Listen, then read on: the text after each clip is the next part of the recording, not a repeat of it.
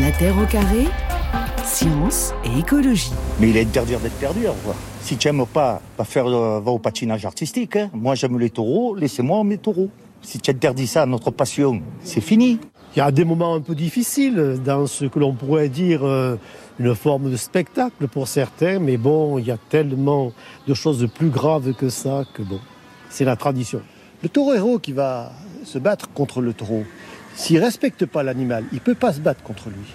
Et je pense qu'au départ, le taureau a déjà un respect de l'animal et de l'élevage pour pouvoir aller le combattre. Voilà, micro-trottoir réalisé au pied des arènes d'Arles le 11 novembre dernier par nos confrères de France Info. Faut-il interdire la corrida en France? Question posée donc dans la Terre au carré, alors que sera euh, déposée demain donc une proposition de loi visant à abolir cette pratique et sous-titrée Un petit pas pour l'animal, un grand pas pour euh, l'humanité. Émeric Caron, c'est donc euh, vous qui portez l'initiative de cette proposition de loi qui, lors de son examen parlementaire la semaine dernière, a été majoritairement rejetée par les membres de la commission. Vous avez d'ailleurs dénoncé dans la foulée le poids et la pression des Ça veut dire que vous arrivez demain avec un avis défavorable et euh, même une incertitude quant à l'examen même de la, proposition de loi, hein, c'est ça? En fait, ce sont deux sujets différents. C'est euh, la première chose, c'est qu'en effet, le texte a été étudié par la commission des lois, qui euh, donc est composé d'un certain nombre de députés, mais une toute petite partie ont été des députés qui composent l'hémicycle, et que dans cette commission des lois, en effet, le texte a reçu un avis défavorable.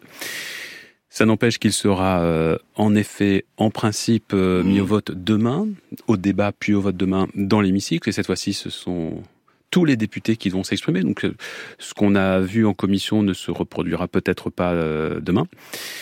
Et après, on a un autre sujet, qui est le fait que, pour l'instant, ce texte est en quatrième position dans les textes qui doivent être Oui. étudiés, puisque c'est le cadre d'une niche parlementaire. Mhm. Donc, il y a une journée étudier, dédiée à, à l'opposition qui peut présenter ces textes. Il y en a donc trois euh, qui précèdent ce texte. Et qu'il y a en ce moment des tentatives d'obstruction parlementaire, puisqu'on voit que des députés qui veulent empêcher toute forme de débat et, et tout vote, eh bien, ont déposé des amendements extrêmement fantaisistes, que ce soit sur l'IVG d'ailleurs, le texte Mhm. IVG, puisqu'il y en a, on a un texte Ouais. qui prévoit de de sanctuariser euh, l'IVG dans la Constitution, euh, ou sur le texte de la corrida, où près de 600 amendements ont été déposés. Donc tout ça, ça retarde. hein. Alors oui, parce qu'il faut que les auditeurs euh, sachent quand même comment ça se passe. C'est-à-dire que les adversaires se disent bon, bah, le plus simple, ce serait quand même qu'on n'ait pas le temps d'aller au bout, parce qu'en fait, il y a un vrai risque que ce texte passe. C'est un risque pour eux, une vraie Mhm. chance pour nous. Euh, et donc, ils se disent plutôt que d'avoir un un débat loyal, juste, autant pourrir ce débat et autant empêcher qu'il ait lieu et autant empêcher que le vote ait lieu. Donc il y a des amendements qui ont été déposés du style euh, oh bon, il faudrait que les corridas ne puissent avoir lieu que lorsque le vent ne dépasse pas 80 km heure, euh, que lorsque la température n'excède pas euh, euh, 40 degrés, euh, un amendement qui concerne les escargots, Ouais. euh, Bon, des cas, amendements le, pour le euh, texte sera voté demain. En tout cas, si tout va bien. non, non, non, attendez, ce que je vous dis est très important. Ouais. Parce qu'en fait, euh, on prend l'exemple de la députée Ménard, qui est euh, l'une aujourd'hui des porte-paroles des lobbies de la corrida. Elle a expliqué il y a trois semaines, un mois à Béziers, lors d'un rassemblement public, que ce serait sa stratégie, c'est de faire de l'obstruction pour que ce texte ne puisse pas suivre son parcours classique, euh, d'après les voies démocratiques prévues. Et c'est exactement ce qu'elle est en train de faire avec d'autres collègues. Donc la question qui, qui est posée aujourd'hui, c'est vraiment la manière dont des députés dévoient euh, nos outils Mais ça peut démocratiques. arriver, Émeric Caron, à la France Insoumise aussi, potentiellement de faire obstruction sur d'autres textes, euh, d'autres partis. euh, C'est très rare. C'est très rare, ça n'est arrivé. C'est très non non mais non non mais d'accord mais enfin dans les cinq ans qui sont passés ça n'est arrivé qu'une fois sur un texte bien particulier les retraites.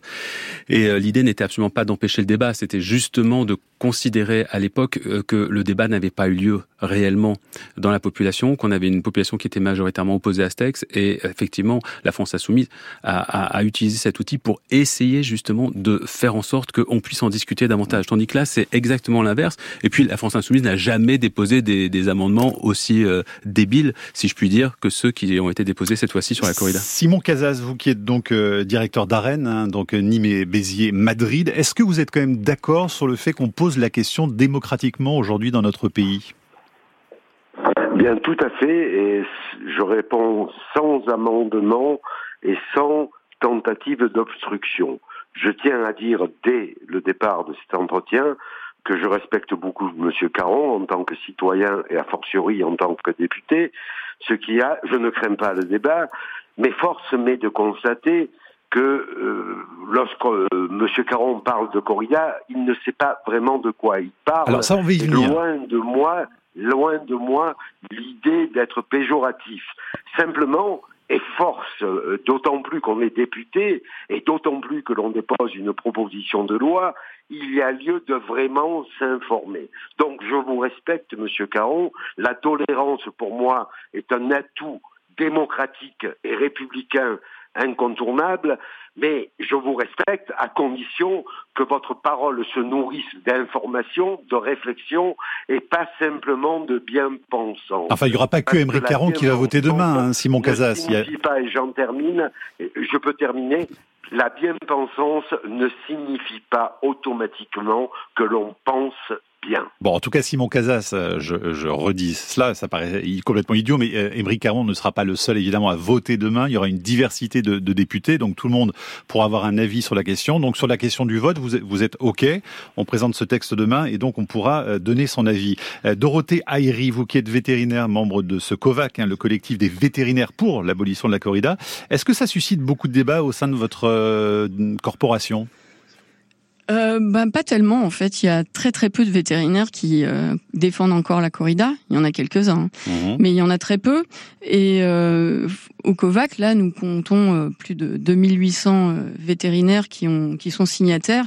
Et qui l'objectif du COVAC, c'est vraiment de dénoncer la maltraitance euh, dans les arènes mhm. euh, et, du coup d'obtenir l'abolition de la, corrida parce que on estime que c'est, les douleurs infligées euh, euh, ne sont pas compatibles avec le respect des animaux. On y reviendra puisqu'un rapport a été fait justement sur, sur la question avec des réponses très précises hein, sur ce que peut ressentir justement le taureau. Euh, Caron, ce que vous demandez, c'est la modification d'un article 521 du Code pénal qui punit déjà donc la maltraitance animale pour inclure les courses de taureaux. Il faut savoir que dans notre pays, au nom des traditions locales ininterrompues, les tentatives de modification de ce code pénal n'ont jamais abouti pour l'instant, hein. ce qui permet donc à 11 départements encore d'avoir de la tauromachie. Une dizaine de départements. Oui, en réalité, la, corrida est interdite en France depuis la loi Gramont de 1850. Euh, et donc aujourd'hui, le code pénal dit très clairement que les euh, sévices et les mauvais traitements sur euh, animaux sont punis sévèrement, puisque ça peut aller jusqu'à 50 de prison et 75 000 euros d'amende. Donc, ce serait le cas si euh, vous organisez une, une, corrida euh, ici, par exemple, à Paris ou, à Lille. Vous avez l'interdiction euh, d'organiser une corrida sur l'ensemble du territoire. Sauf qu'il y a effectivement une exception qui a été introduite dans la loi en 1951 pour accorder une exception à quelques endroits qui voulaient euh, avoir un privilège, une sorte de privilège qui est de ne pas respecter la loi de la République. Et euh, c'est en effet cette, euh, cette exception à laquelle aujourd'hui je veux mettre fin, parce qu'elle n'a absolument aucun sens, elle n'a absolument aucune raison d'être. C'est-à-dire que comment peut-on considérer que on interdit une, corrida à un endroit parce que on sait pertinemment que les douleurs qui sont infligées à l'animal pendant une séance de torture sont absolument inacceptables? Et comment peut-on considérer qu'à 10 km de là, la même chose que l'on fait subir au même animal serait tout à coup tolérable. Il y a là, vous voyez bien, quelque chose qui ne fonctionne pas. Simon Casas, vous souhaitez réagir, je crois, là-dessus Je souhaite euh, réagir euh, d'abord sur la nature de l'animal.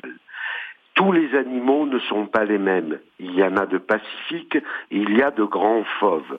Le taureau de combat, comme son nom le désigne, est un grand fauve, c'est-à-dire je respecte beaucoup les animaux, donc je respecte leur nature. Un grand phobe ne réagit pas du tout de la même façon qu'un animal domestique. Le taureau de combat est animé par des pulsions d'agression et de combat. Naturel, il n'y a pas à le forcer pour ça. Et j'enclenche immédiatement sur un thème majeur qui est le thème de la souffrance, le thème euh, de la maltraitance. Alors je vais vous dire une chose et je vais procéder un peu par euh, métaphore. L'homme est pacifique de par sa culture, mais dans certaines circonstances, l'homme, et c'est valable pour l'animal, peut devenir lorsqu'il est amoureux, lorsqu'il défend sa patrie, lorsqu'il est boxeur et qu'il monte sur le ring, il est animé par une pulsion de combat, aussi homme soit-il, qui élimine la souffrance. Le taureau de combat ne souffre pas parce qu'il est dans une pulsion, pris par une pulsion naturelle qui est le combat et qui vraiment, j'en suis sûr et certain, élimine sa souffrance. Alors Simon Casas, il faut Simon Casas, s'il vous plaît, il faut répondre, il faut répondre. Il faut répondre sur cette question précise parce que là, euh, vous basez vos propos sur quoi pour dire qu'un taureau ne souffre pas? Il y a des études scientifiques qui ont été menées sur la question. Et Dorothée Ayri, vous pourriez, vous pourriez tout de suite répondre à cette question. Qu'est-ce qu'on sait de la douleur ah, du taureau? Ah bah évidemment. Alors. Dorothée, Dorothée Ayri, pour vous répondre, qu'est-ce qu'on sait de la douleur du taureau? Est-ce que c'est un animal qui ressent la douleur? Quand on entend euh, Monsieur Casas parler, euh, on voit bien qu'il connaît pas grand-chose euh, aux animaux. Déjà dire que le taureau de corrida, c'est une. Excusez-moi, j'ai un écho, c'est important. Mmh, on va essayer normal. De, on va essayer de le régler. Non, c'est pas normal. Voilà.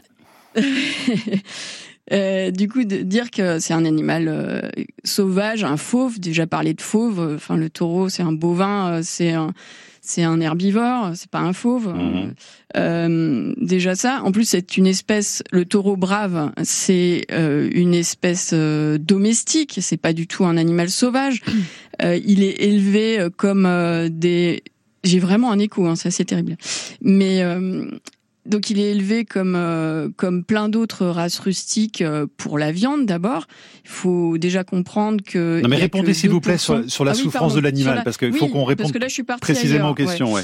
Euh, oui, non, mais déjà euh, la souffrance de l'animal. En 2016, le Conseil national de l'ordre des vétérinaires a, a, émis un avis défavorable sur la corrida, justement à cause des douleurs infligées aux animaux et qui cette douleur n'est pas contestée et c'est en lien avec les plaies profondes euh, qui sont provoquées euh, par les armes utilisées pendant la corrida, notamment entre mmh. autres. Et Donc, non, sur, la, sur, la, sur la souffrance justement de, du taureau, qu'est-ce qu'on peut répondre à Simon Casas? Que ces propos sont juste aberrants, c'est-à-dire que pour moi, ils relèvent absolument de l'obscurantisme.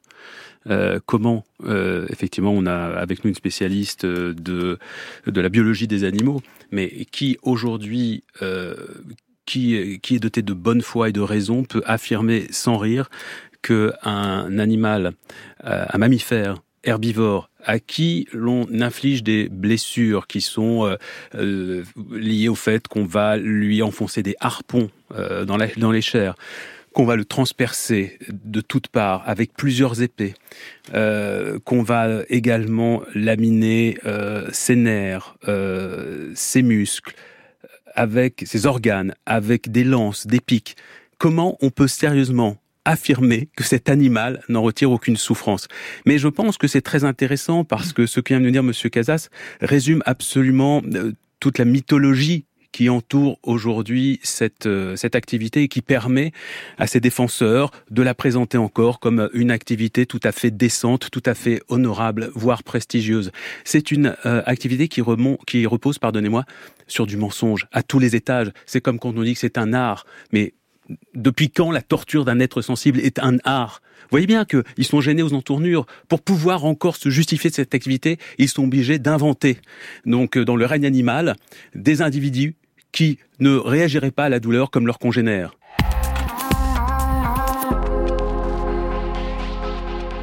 Loin des banderilles, Fajin est devenu un symbole du combat contre la tauromachie. Christophe l'a acheté dans un élevage espagnol alors qu'il n'avait que cinq semaines.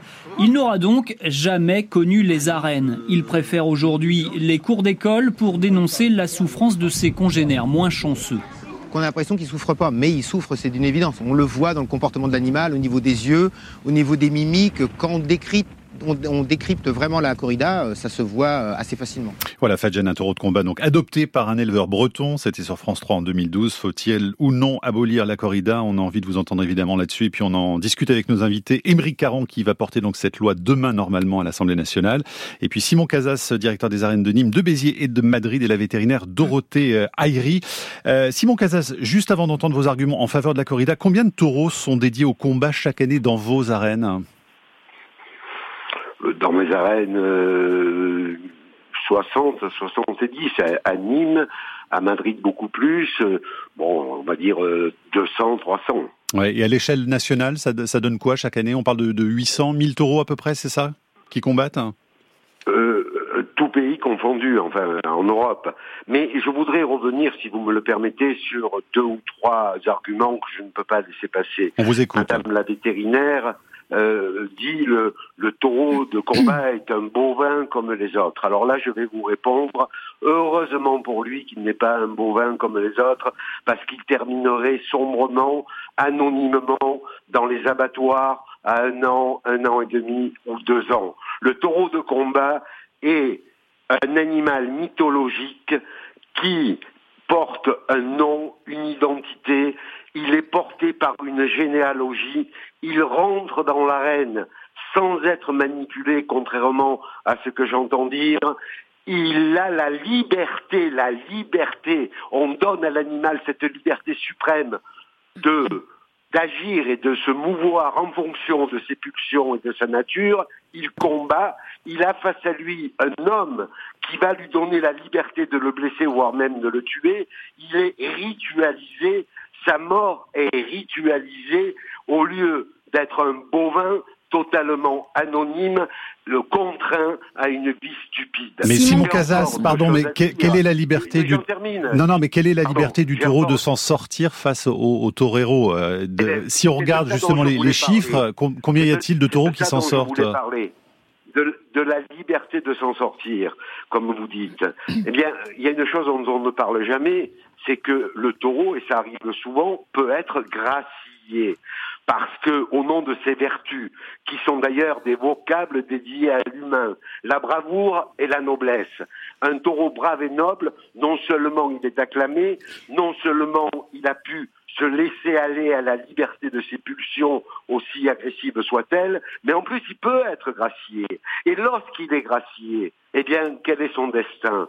Il va couvrir les plus belles femelles. Oui, enfin bon, ça, ça reste marginal quand même. C'est pas un cas général du tout. Mais... Message, message Simon Casas, message d'Hervé sur franceinter.fr. Si le taureau ne souffre pas parce qu'il est dans le combat, ça veut dire qu'un torero qui est blessé ne souffre pas non plus, logiquement. Bien, exactement. Ah bon C'est ce que je viens de dire tout à l'heure. Par exemple, un boxeur, si vous deviez... Non, on parle des toreros, monsieur Casas. Les toreros, vous qui avez été torero, si vous êtes blessé, vous souffrez pas eh bien, le torero, lorsqu'il reçoit un coup de corne, comme il est porté par sa passion euh, à ce moment-là, Hein ça fait pas mal. Pas, j'ai vu. Mais non, moi j'ai reçu des coups de corne. On ne le sent pas. Et les blessures infligées au taureau sont tellement relatives et tellement mineures que lorsque le taureau est gracié, on lui on le soigne, les vétérinaires le soignent avec quelques antibiotiques. Trois jours après, il retrouve ses pâturages. C'est dire à quel point il est faux de déclarer de façon dogmatique que les la souffrance du taureau et les sévices que l'on lui inflige, ça serait quelque chose d'horrible. Non, lorsqu'il est gracié, le taureau retrouve ses pâturages trois jours après. Il y a un autre message. Simon Casas, Simon Casas, il faudrait aussi euh, laisser la place pour que les auditeurs puissent s'exprimer à l'antenne. Je vais lire un message d'un certain ou d'une certaine L'aventure sur franceinter.fr. Euh, le combat sur la souffrance animale euh, devrait plus se porter sur les élevages industriels de poulets et autres. Émeric Caron, euh, l'aventure nous dit si je devais me réincarner en un animal, je préfère euh, la vie et la mort d'un taureau de combat que la vie d'un poulet de batterie. Est-ce que euh, comparer aujourd'hui, comme l'a fait d'ailleurs Simon Casas, le taureau, la vache qui va mourir à l'abattoir ou le poulet avec un taureau de combat, c'est une bonne idée? La question qui est posée, c'est celle de notre manière de nous comporter à l'égard d'être sensibles. Ce qui se passe dans les élevages intensifs ne me plaît pas ne me plaît pas d'ailleurs à mes camarades de la France Insoumise, puisque nous réclamons la fin des élevages intensifs. Euh, ce qui se cache derrière l'exploitation des poulets en batterie, c'est la question de se nourrir. Donc on peut à la limite ouvrir un débat sur le fait de savoir si oui ou non nous avons besoin euh, d'élever des animaux dans ces conditions pour nourrir l'ensemble de l'humanité, ou alors s'il y a d'autres solutions, ou alors si tout simplement on doit réduire sa consommation de viande, voire l'arrêter complètement, ce que j'ai fait à titre personnel. Mais on peut considérer au moins que euh, l'action qui, euh, qui explique la raison de ces élevages, c'est se nourrir. Donc c'est une action noble, une action indispensable. En revanche, la corrida, de quoi parle-t-on? On parle de quelque chose d'absolument euh, non nécessaire. puisqu'on parle d'un plaisir, d'un plaisir de quelques-uns, d'un plaisir d'une minorité qui consiste à prendre un être sensible et à le mettre dans des conditions où il va forcément souffrir, quoi qu'en dise Monsieur Casas, euh, avec euh, des notions de biologie qui me semblent assez limitées en ce qui le concerne. Ce qui est particulièrement dérangeant, c'est de donner ce signal fort à nos concitoyens que oui, il est légitime dans certaines circonstances, ici la circonstance ce serait la tradition, de considérer qu'on peut ériger la torture en spectacle. Moi, je pense que dans une société évoluée, le fait d'assumer le fait qu'il y ait une torture qui est sanctuarisée et autour de laquelle on se réunit et on applaudit n'est absolument pas digne d'une société évoluée. D'ailleurs, c'est ce que vous dites à Emmanuel Macron hein, dans votre livre Abolition qui vient de sortir chez Robert Laffont. Euh, Monsieur le Président, est-ce que cela, la France moderne, est-ce cela, progressiste et humaniste, que vous souhaitez incarner? Euh, J'aimerais, Dorothée Harry, juste avant de partir dans, dans les allées de l'Assemblée nationale, vous faire réagir quand même sur cette notion de de, douleur euh, qu'évoquait Simon Casas, qui allait jusqu'à nier la douleur humaine euh, face euh, à un encornement, par exemple. Qu'est-ce que vous pouvez lui répondre? Bah, je vais encore maintenir que le, le taureau brave, c'est bien un taureau, un bovin comme les autres, et qu'il ressent effectivement la douleur euh, euh comme euh, comme les, les autres euh, les autres bovins. il faut savoir qu'en fait tous les mammifères ont à peu près le même système de physiologie de, de mise en place de, de la sensation de douleur. Mmh. ces animaux ne font pas exception, quoi qu'en dise Monsieur Casas. donc après tout ce qu'il raconte autour de, du du fait euh, de dire que c'est une belle mort, etc. Euh, nous, on peut pas évidemment l'entendre. Et sur la souffrance humaine alors du, du torero? Bah, sur la souffrance humaine du torero, s'il a vécu ça, moi je veux bien, mais euh, si vous prenez quelqu'un qui se casse la jambe euh, ou n'importe quoi, euh, on, va n'importe quel être humain va vous dire qu'il souffre. je veux dire, on peut le croire, c'est son expérience personnelle. Mm. J'en sais rien, mais enfin c'est pas c'est pas la réalité scientifique hein, ce qu'il raconte. Donc, Et Caron, très vite. Cette légende du taureau qui ne souffre pas peut s'appuyer sur le fait qu'on n'entend pas généralement le taureau hurler de douleur. Euh, contrairement à, par exemple, ce que pourrait faire un chien si on lui a infligé le même traitement. Mais je vous conseille de regarder, par exemple, la vidéo qui a été tournée par L214 il y a quelques jours, en tout cas qui a été diffusée il y a quelques jours là. C'était euh, tourné euh, dans des cérémonies où cette fois-ci on fait des corridas, mais sur des jeunes taureaux. Hein, et, on s'est rendu compte que sur ces jeunes taureaux, les taurillons qui ont peut-être que 2-3 ans, eh bien là on entend les cris de douleur. L214 a même euh, filmer cette scène qui est absolument bouleversante où on voit un taurillon qui est sur le point de mourir après avoir été vraiment extrêmement maltraité. Il y a une larme qui coule de son œil. On voit tout le désarroi, toute la douleur, toute la souffrance. Alors moi, pardonnez-moi, mais ça fait maintenant des semaines et des semaines que je porte ce sujet chaque jour, que je m'entretiens. Vous avez auditionné aussi beaucoup de monde hein, sur J'ai auditionné énormément de monde et ça commence vraiment, vraiment à m'agacer terriblement d'entendre ce genre de discours qui semble vraiment dater d'un autre âge.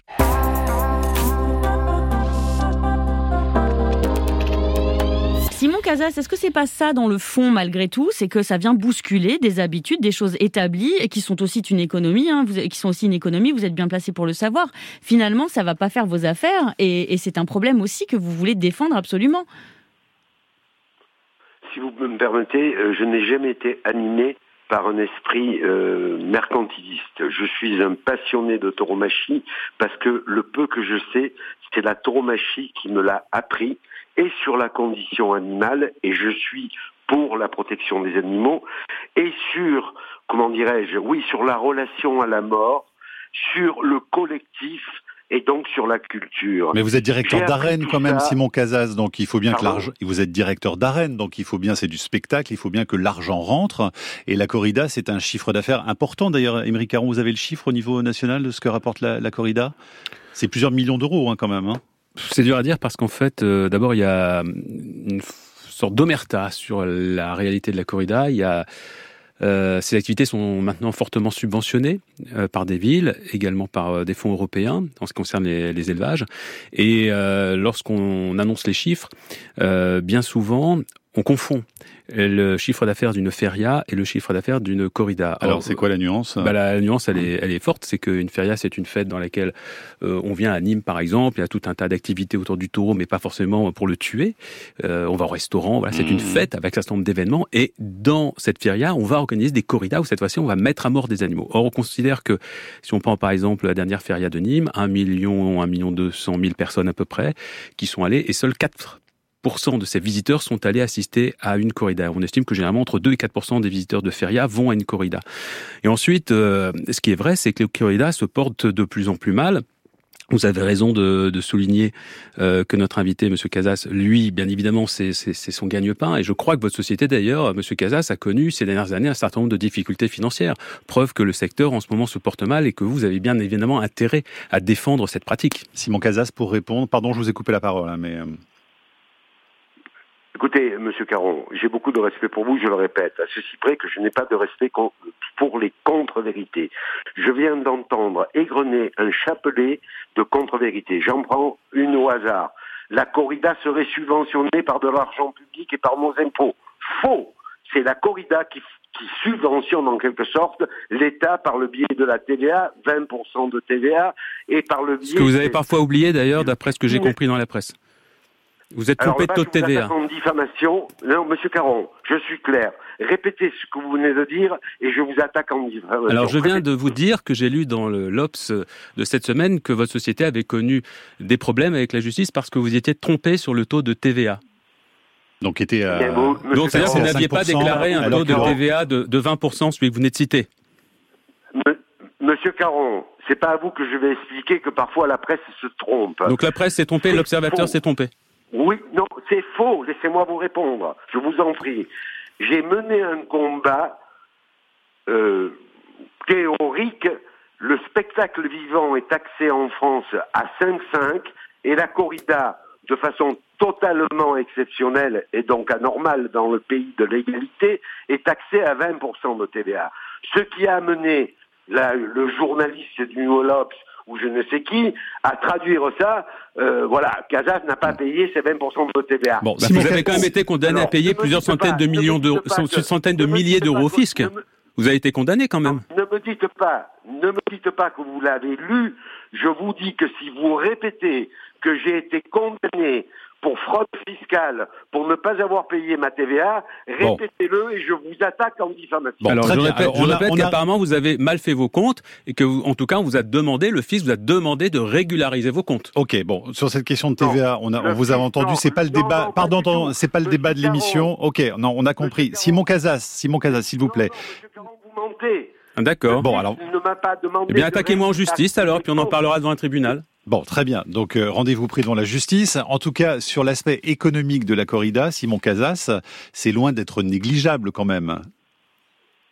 Mais l'économie de la corrida n'est pas négligeable pour toute l'économie que ça apporte aux cités qui organisent les corridas. C'est une injection d'argent dans l'économie collective. Mais la production de la corrida elle-même, ne croyez pas que mm. d'abord on fait ça pour ça et surtout que l'on s'enrichit. Moi, j'ai consacré ma vie à la tourmagie et j'ai un appartement confortable comme l'aurait n'importe quel mm. fonctionnaire. Mais je répète, jamais je n'ai été condamné pour ne pas payer mes impôts et M. Caron J'espère que je pourrai avoir l'enregistrement de votre émission. Oui, il est sur le site, hein, je crois, juste en podcast. D'être un mauvais contribuable, eh bien moi, je vous attaque en justice. Très bien. Alors, Dorothée Ayri, vous souhaitiez euh, réagir, euh, vous qui vous trouvez donc euh, en duplex s'il vous plaît. Ben je, oui, je suis un petit peu effarée par tous les propos de Monsieur Casas sur, sur concernant les animaux et la souffrance, hein, ça c'est certain. Euh, du coup, oui, je voulais réagir tout à l'heure. Maintenant, c'est peut-être un peu tard, mais euh, euh, non. je, enfin, je veux dire, on maintient absolument que le, le, taureau souffre. Juste une question d'ailleurs, Dorothée Aïri, pardon, moi j'avais une question à vous poser par rapport à ça. Émeric Caron parlait d'une vidéo tout à l'heure de L214 en, en parlant euh, d'une pseudo-larme de taureau. Est-ce qu'un animal comme un taureau pleure? Alors oui, je ne sais pas si l'alarme, l'alarme qui est vue est forcément liée à de la douleur, mais en tout cas, ce que je voulais signaler, qui me paraît en fait très important, c'est que euh, le taureau, ça fait partie des espèces. Autant j'ai dit que la physiopathologie de la douleur, en fait, elle est la même chez tous les mammifères, autant en fait l'expression de la souffrance chez les mammifères est très variable. Elle est très variable selon les espèces. Et Émeric Caron prenait l'exemple d'un chien, et effectivement, euh, qui, euh, on va n'importe qui va pouvoir, même sans connaître l'espèce de chien, si un chien est agressif, on va, on va avoir l'image dans la tête d'un chien agressif comme l'image dans la tête d'un chien qui est dans un dans un état de bien-être. Et le, le, bovin, en fait, entre toutes ces émotions différentes, et eh ben sur son sur ses faciès, on peut pas voir s'il est dans un état de souffrance intense ou s'il est dans un état de, de bien-être. C'est-à-dire qu'il l'exprime pas. Que il ne l'exprime pas comme on pourrait l'attendre, c'est ça? Et voilà, et c'est peut-être que j'ai pas réagi un peu avant, mais j'aurais dû le dire avant, c'est qu'effectivement, les, les, bovins n'expriment expriment pas leur, leur souffrance. Donc peut-être que c'est pour ça, parce que, que Monsieur Casas se permet de dire que euh, le, le, le bovin ne souffre pas parce que lui-même, il le voit pas souffrir. C'est peut-être sincère hein, de sa part. Mais euh, ce qu'il faut comprendre, que c'est pas parce que un animal n'exprime pas la souffrance qu'il ne souffre pas. Mmh. Alors, en fait. Émeric Caron, euh, toujours sur l'aspect économique, parce que c'est quand même important aussi, euh, est-ce qu'il y a des perspectives justement économiques ou sociales pour les villes taurines qui s'affranchiraient précisément de la corrida, parce que c'est un vrai problème aussi. Euh, vous avez auditionné la maire de Barcelone, qui s'appelle Ada Colo. la ville, il faut le rappeler, est anti-corrida depuis 2004. C'est quoi les alternatives finalement quand on arrête ce genre de spectacle? Ben, Ce qui est curieux, c'est que dans la manière de présenter des choses, on a le sentiment qu'en effet, il y aurait des pertes extrêmement importantes pour les municipalités qui cesseraient euh, d'organiser des corridas. Mais ce ne sera pas le cas, puisque, je viens de vous le dire, ce qui aujourd'hui apporte de l'argent aux municipalités, ce sont les férias. Et ce sont absolument pas les corridas. Et je pense même qu'on peut avoir l'effet inverse, à savoir qu'il y a des gens aujourd'hui qui ne vont pas dans les férias parce qu'ils savent qu'il y a euh, mhm. dans ces férias euh, des, euh, corridas, qui sont organisés. Ils n'ont pas envie d'être confrontés, en tout cas que près d'eux il y ait ce genre de spectacle. Ils ont même l'impression que ces férias cautionnent les corridas. Ils n'ont pas envie eux-mêmes de cautionner ces mhm. férias. Donc en cas d'arrêt de la corrida, ils pourraient avoir envie de revenir. Mais absolument. En tout cas, c'est ce que nous disait justement la maire de Barcelone. elle nous expliquait que justement, elle avait le sentiment que le tourisme se portait extrêmement bien et qu'elle était fière de pouvoir afficher sa ville comme une ville de non-violence, une ville respectueuse des droits des animaux et c'est important pour l'image de ces 2004, villes. Hein, Absolument. et je pense hein. que les villes qui aboliront la corrida bénéficieront d'un regain de tourisme. Une question de Nicolas. Euh, pourquoi présente-t-on le débat sur la corrida avec un choix possible uniquement entre la préservation à l'identique de la pratique et son interdiction? Est-ce qu'on peut pas euh, la faire évoluer tout simplement en cessant les blessures et mise à mort des animaux? Est-ce que ça, euh, Simon Casas, c'est une évolution qui pourrait être possible? Ça existe dans, dans certains pays de faire une corrida sans mise à mort du taureau à la fin. Bien sûr que ça serait possible, mais là, euh, votre question cache euh, une réflexion sur le fond de la chose, la mort. La mort, disait Antonin Artaud, on la cache derrière les cyprès des cimetières. La mort, notre finitude, est l'inquiétude majeure de l'histoire de l'humanité et c'est pour ça que les religions existent, pour nous aider à approcher l'heure de la fin. Simon Casas répondait simplement à la question. Est-ce que, vous, est-ce que vous seriez pour une évolution, c'est-à-dire une corrida où le taureau n'est pas euh, piqué par euh, des picadors et n'est pas euh, tué à la fin Tout simplement? Oui ou non? Est-ce que vous êtes d'accord pour y réfléchir? je ne, suis, je ne suis pas pour ça, parce que ça, éliminer la mort, ça voudrait dire une fois de plus éliminer notre visualisation et réflexion philosophique sur la finitude de la vie. Mais je considère, pour des raisons philosophiques, que cette relation à la mort peut et doit encore évoluer pour le bien de l'humanité. Mais Simon Casas, si vous aimez autant la, philosophie, enfin vous pouvez lire des, ouvrages pour euh, réfléchir sereinement à la mort et sans forcément être dans une arène, avoir des taureaux euh, dégueuler des litres de sang. Enfin, je veux dire, c'est pas c'est pas forcément incompatible. Vous qui vous intéressez beaucoup à, à la pensée, et à la philosophie. Bien sûr, vous avez raison, c'est pas incompatible. À ceci près que je reprends votre propos, dégueuler des litres de sang, c'est pas du tout ce qui se passe dans une arène. Ah ben pardon, excusez-moi, mais si. ferme la parenthèse. Si, quand même. Je ferme la parenthèse. Non, mais non, monsieur. Bah écoutez, euh, pardon, hein, je suis allé, je suis allé voir, euh, je suis allé voir une corrida à Valence en Espagne et je peux vous dire que euh, les taureaux vraiment vomissent du sang et en très très grande quantité. Ça peut arriver quelquefois, mais c'est l'exception. Mais je ne vais pas rentrer dans ce débat, il est mm. technique. Euh, donc vous avez peut-être vu une corrida qui s'est mal passée, et parfois ça se passe mal, j'en conviens, mais ce n'est pas la norme. La norme, vous savez ce que c'est? C'est l'union des hommes entre eux, les riches et les pauvres, les éduqués et, et les incultes, qui ensemble vont participer et vivre à un rituel dont l'actrice principale est la mort. Mais tout ça avec amour, avec intelligence, avec culture. Et sans malveillance. Émeric Caron, il, représente. Émeric Caron, vous, disiez tout à l'heure c'était une minorité de, personnes pour le plaisir d'une minorité. Ça représente combien de personnes en France, les, gens qui vont dans les corridas, pas dans les férias, mais qui vraiment vont dans les corridas? Est-ce qu'on a le chiffre? J'ai pas le chiffre exact, mais si vont prendre la, ville de Béziers, par exemple, Robert Ménard lui-même dit qui défend pourtant la corrida. Hein, il dit que quand il y a une corrida organisée dans sa ville, hors cadre de feria, ça attire à peu près 300 personnes. Donc vous voyez bien qu'on est loin des foules. par rapport à d'autres pays dans le monde, enfin en tout cas en Europe, est-ce que la France est un gros pays de corrida aujourd'hui? Disons que non, enfin, je pense qu'elle est en train de justement de, de, de s'affaiblir sur ce sur ce mm. plan parce que les, les arènes se vident.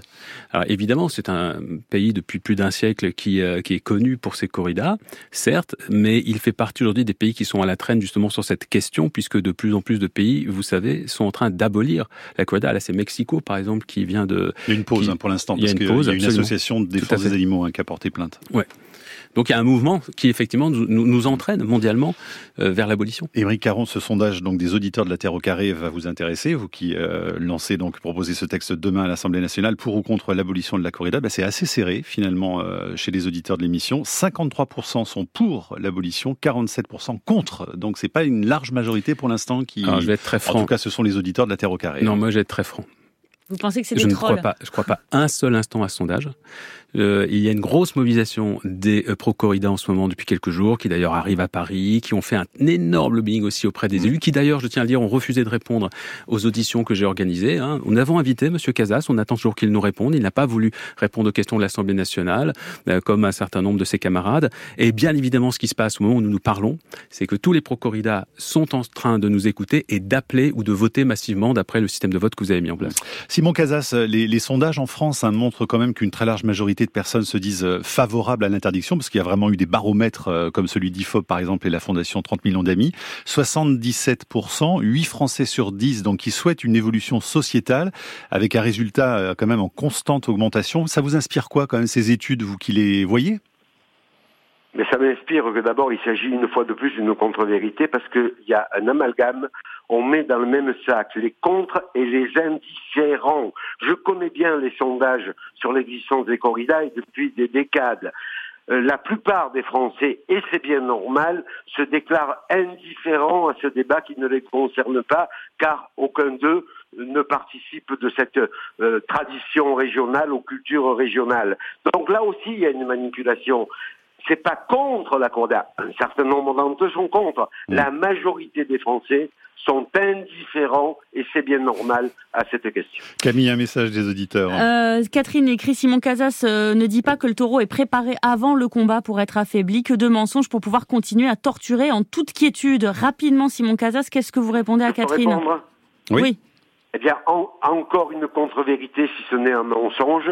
Le taureau entre dans l'arène absolument avec toutes ses facultés. Nous n'avons aucun intérêt, mais aucun intérêt déjà du point de vue de l'éthique, à le préparer, comme euh, j'entends dire, c'est-à-dire à le conditionner. Non, il sort dans l'arène, il rentre dans l'arène avec son âme hmm. animale, qui est une âme d'animal sauvage. Effectivement, ça a été dit et reconnu par Madame la vétérinaire, tous les animaux ne sont pas les mêmes et il n'est pas préparé. On le combat on le taurait tel qu'il est. J'aime pas trop le mot combat, car je peux vous dire hmm. que dans l'esprit, en tout cas, euh, des toreros, les toreros aiment les animaux. C'est que de l'amour, vous dites.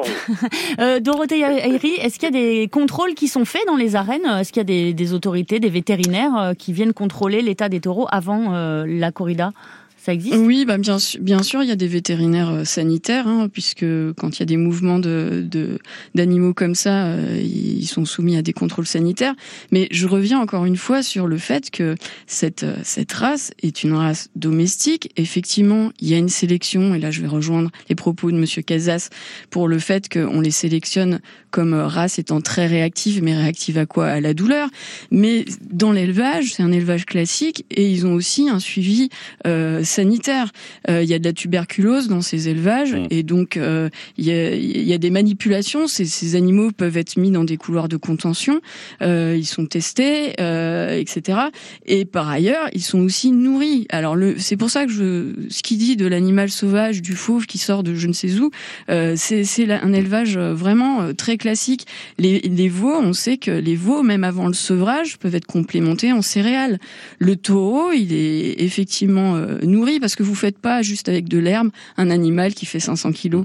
Vous faites pas 500 kilos de muscles juste avec un peu d'herbe. Donc, euh, enfin tout voilà tout ce qui est raconté autour euh, très de, bien. de, Simon de cet élevage. Parce qu'il nous reste très très peu de temps, j'ai une dernière question à vous poser sur l'aspect biodiversité parce qu'on dit que cette race de, de, taureaux, les taureaux Bravo, là élevés pour le combat, permettrait de maintenir un écosystème très particulier. Euh, vous pouvez nous, nous, donner un élément précis là-dessus? En, en quoi ça pourrait maintenir un écosystème et en quoi ça protège la biodiversité?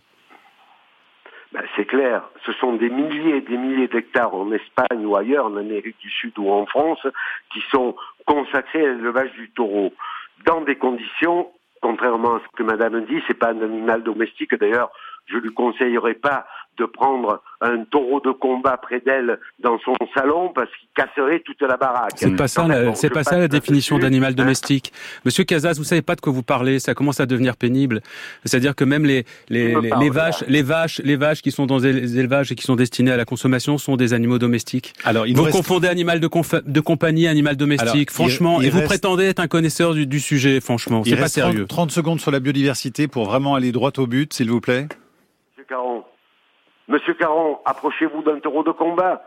On le Vous voulez ensemble. pas répondre sur bon, la biodiversité alors, alors on n'aura pas de réponse. Alors moi j'ai une dernière question. Henri Caron Michel demande que penser de la faiblesse de nos gouvernants vis-à-vis -vis des lobbies. Est-ce que finalement ce qui pose problème aussi sur cette proposition de loi, c'est que si c'est interdit, ça va ouvrir ce que disaient certains députés, la porte à interdire la chasse derrière et qu'il y a énormément de lobbies qui de toute façon. Mais là encore, je demanderai à mes, à mes, collègues. J'ai entendu honnêtement je, euh, les arguments de certains d'entre eux tout à l'heure que je trouve absolument affligeants. Je suis vraiment atterré par le niveau de certains députés. Je découvre hein, la vie de parlementaire, vous le savez, mais la mauvaise foi. Enfin, la politique ne peut pas progresser lorsque ceux qui représente le peuple accepte de s'abaisser à des pseudo-arguments comme celui-ci. C'est très clair. Le, le, seul texte qui est mis secondes. au vote demain, c'est pour abolir la corrida. Il n'y a rien d'autre derrière. Voilà, et ce sera donc demain. Si tout va bien, Émeric Caron, Abolition, c'est également un ouvrage que vous signez et qui est sorti chez Robert Laffont. Merci beaucoup à tous les trois. La Terre au carré est un podcast France Inter.